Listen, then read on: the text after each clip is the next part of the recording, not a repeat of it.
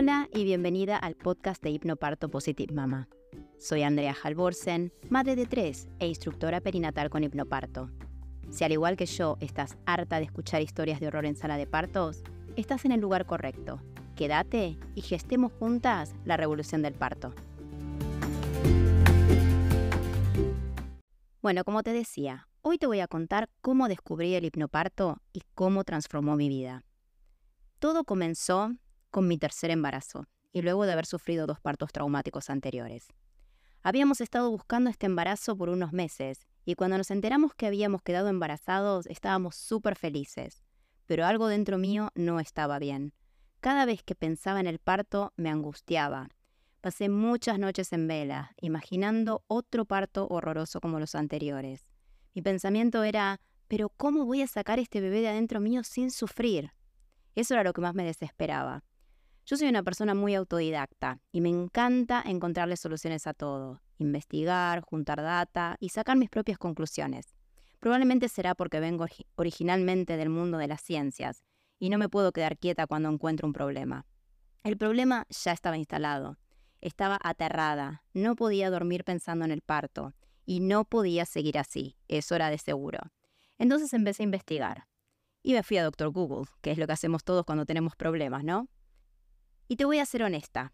Lo primero que busqué fue cesárea programada. Yo me quería sacar el problema de encima rápido. Quería saber de qué se trataba, los pros y los contras, y pensaba que esa era la salida más fácil, pero después de investigar mucho me di cuenta que no. Entonces la descarté como una opción y seguí buscando. En el camino me encontré con muchísimas opciones, hasta incluso el parto orgásmico, que de hecho te recomiendo que le des una miradita porque es bastante interesante. Al hipnoparto mm, lo vi por ahí, pero no me llamó la atención. El nombre realmente no le hace justicia a lo que realmente significa y lo pasé de largo. Entonces alguien me recomendó mirar videos de partos positivos. ¿Para qué? Cuando veía los videos lloraba como una Magdalena. Viendo a estas mujeres parir me llevaba de vuelta mis memorias de parto y sufrimiento. No los podía ver. Entonces en su lugar empecé a mirar videos de partos de mamíferos. No me preguntes por qué, pero empecé a googlear partos mamíferos y estos sí me gustaban, porque no me sentía identificada. En general pasaban con mucha paz, con mucha tranquilidad y con mucha facilidad. Y daba gusto mirarlos. De hecho, hay uno que te recomiendo muchísimo, que es uno de una gorila pariendo mellizos. Te voy a dejar el link en la descripción para que lo puedas mirar. Y entonces, viendo los mamíferos parir, me despertó algo, porque me di cuenta que no sufrían. Y ahí me dije, qué loco, ¿no? Porque nosotras también somos mamíferas. Y sufrimos un montón. Entonces, ¿cuál es nuestro problema? ¿Será la condena bíblica? ¿Parirás con dolor? Puede ser, pero como no soy religiosa ese cuento no me lo creo.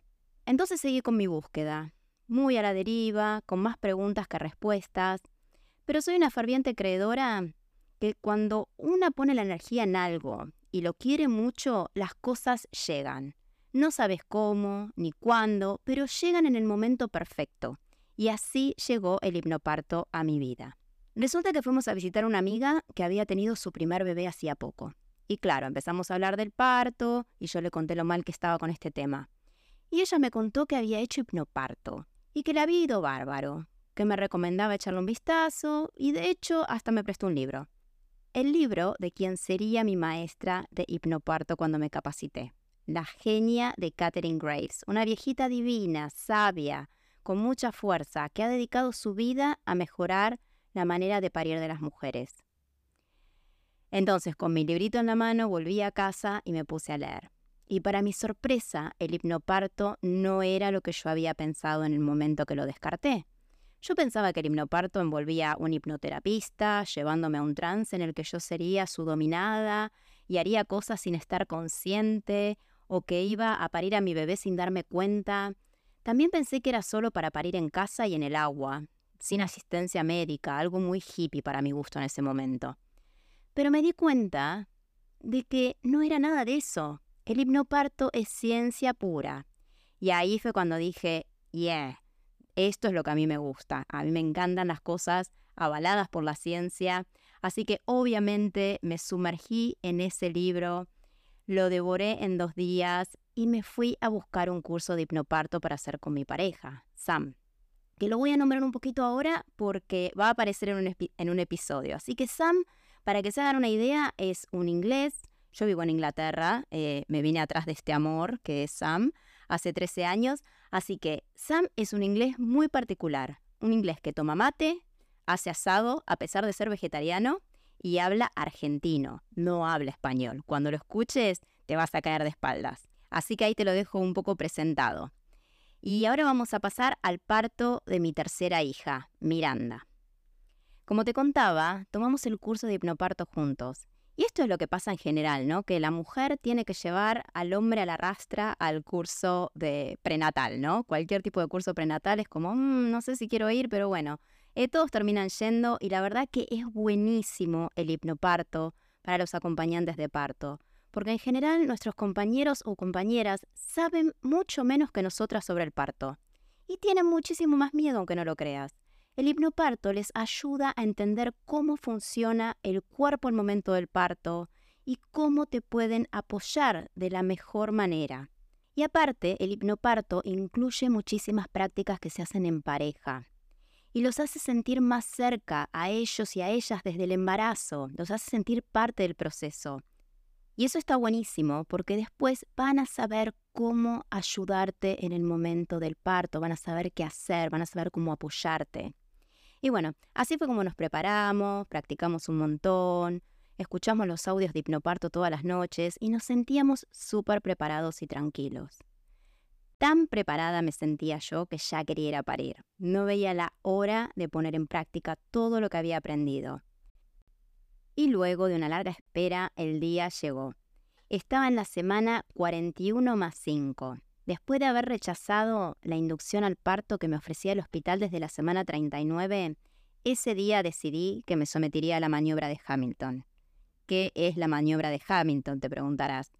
La maniobra de Hamilton consiste en separar la membrana amniótica del útero para que éste produzca prostaglandinas y con suerte comience el parto. Esto lo realiza tu médico o partera introduciendo dos dedos dentro del cervix y con un movimiento circular intenta desprender la membrana del útero.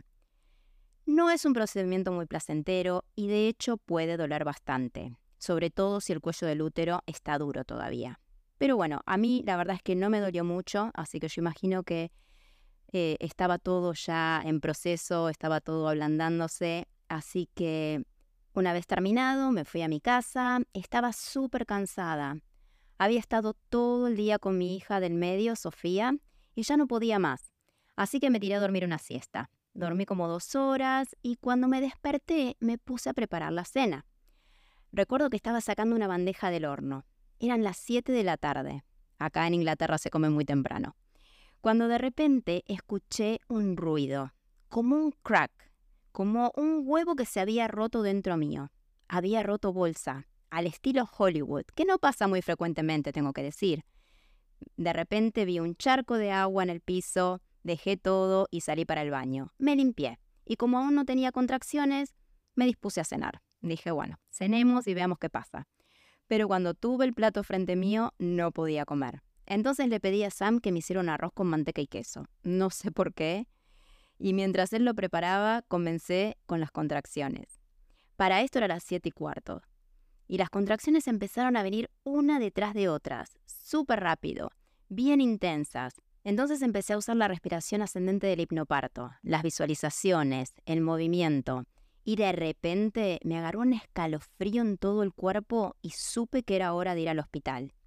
Agarramos los bolsos y nos metimos en el auto. Había bastante tráfico. Yo seguía respirando, pero en un momento me desesperé. Venía progresando muy muy rápido y me agarró miedo de tener a mi bebé en el auto. Me puse a llorar. Por suerte Sam había hecho el curso conmigo y supo qué hacer. Puso en práctica uno de los ejercicios que practicamos juntos y de a poco volví a la calma. Llegamos al hospital con solo 20 minutos de tiempo, para que te des una idea, todo venía súper rápido. Pero yo estaba tan tranquila y escuchando mis audios de hipnoparto, respirando, visualizando, que nadie creía que yo estaba en trabajo de parto activo. Entonces nos mandaron a una sala de espera donde había un montón de gente. Y yo sabía que no quería estar ahí, no quería estar con gente, quería estar en mi mundo. Así que me quedé parada en un rincón, mirando la pared, mientras seguía utilizando mis herramientas del hipnoparto.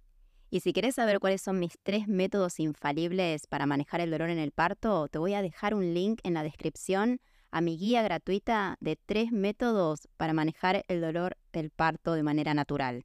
Te juro que te va a ayudar un montón, así que descárgatela y después contame qué te pareció. Y bueno, por suerte una partera que me conocía me vio y se dio cuenta que necesitaba una habitación ya. Mientras ella se fue a preparar la habitación, Miranda seguía bajando. Yo la podía sentir hasta que en un momento me arranqué los auriculares donde estaba escuchando mis audios, los tiré al piso con celular y todo y grité, ¡Ya viene!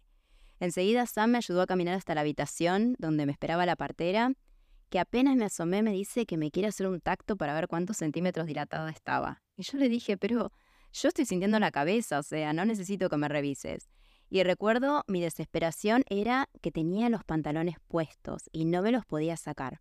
Así que le grité a la partera, sacame los pantalones, mi bebé está viniendo. Y bueno, fue lo que ella hizo, fue todo su trabajo básicamente. Eh, yo ya desnuda, me puse de rodillas en la cama, me abracé al respaldo que estaba levantado y mientras usaba la respiración descendente del hipnoparto para ayudar a Miranda a bajar, yo la visualizaba. Veía, la veía en mi mente, cada parte de su cuerpito saliendo del mío. Y aunque Sam y la partera estaban ahí, yo me sentí sola, pero sola bien, como que nada a mi alrededor me molestaba o me interrumpía. Estaba como una burbuja que no dejaba entrar nada, para que solo me enfocara en parir. Yo creo que, que fue como me fui al mundo parto, ¿no? Y fue hermoso. Y luego de unos minutos nació Miranda. Y si me preguntás, Andrea, ¿te dolió? La verdad, no me acuerdo, no recuerdo dolor, recuerdo poder, recuerdo intensidad, recuerdo la primera mirada que nos dimos con Miranda y que le dije, lo hicimos, lo hicimos juntas, bebé. Y eso fue exactamente lo que pasó.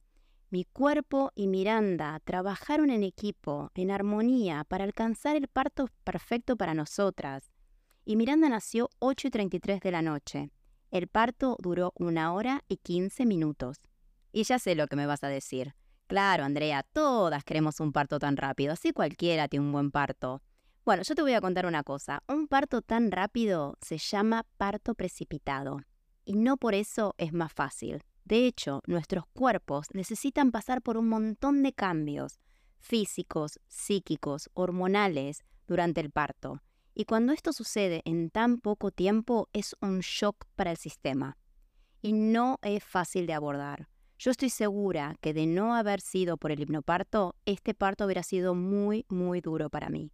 Y bueno, después de esta experiencia increíble, me di cuenta que había otra manera de parir, que podemos disfrutar de nuestros partos, y que lo que nos diferencia de los mamíferos es nuestro cerebro, que está infectado de pensamientos e ideas negativas sobre el parto, que nos generan miedo y que este miedo es el peor enemigo del parto. Por eso luego de experimentar por mí misma de lo que nuestros cuerpos son capaces cuando entrenamos nuestra mente para que no se interponga al momento del parto, decidí darle un vuelco a mi vida y dedicarme de lleno a difundir el hipnoparto. Fue entonces que me certifiqué en la escuela de Catherine Graves, aquí en Inglaterra, y desde entonces ayudo a las mujeres como vos y a sus acompañantes a prepararse para alcanzar el mejor parto posible.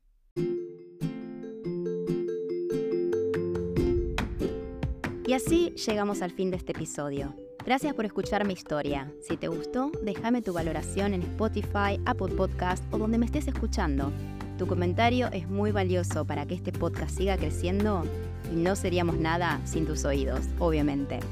No te olvides de suscribirte al podcast de Hipnoparto Positive Mama para no perderte el próximo episodio. Y si todavía no me seguís en Instagram, búscame como positive.mama-hipno.parto.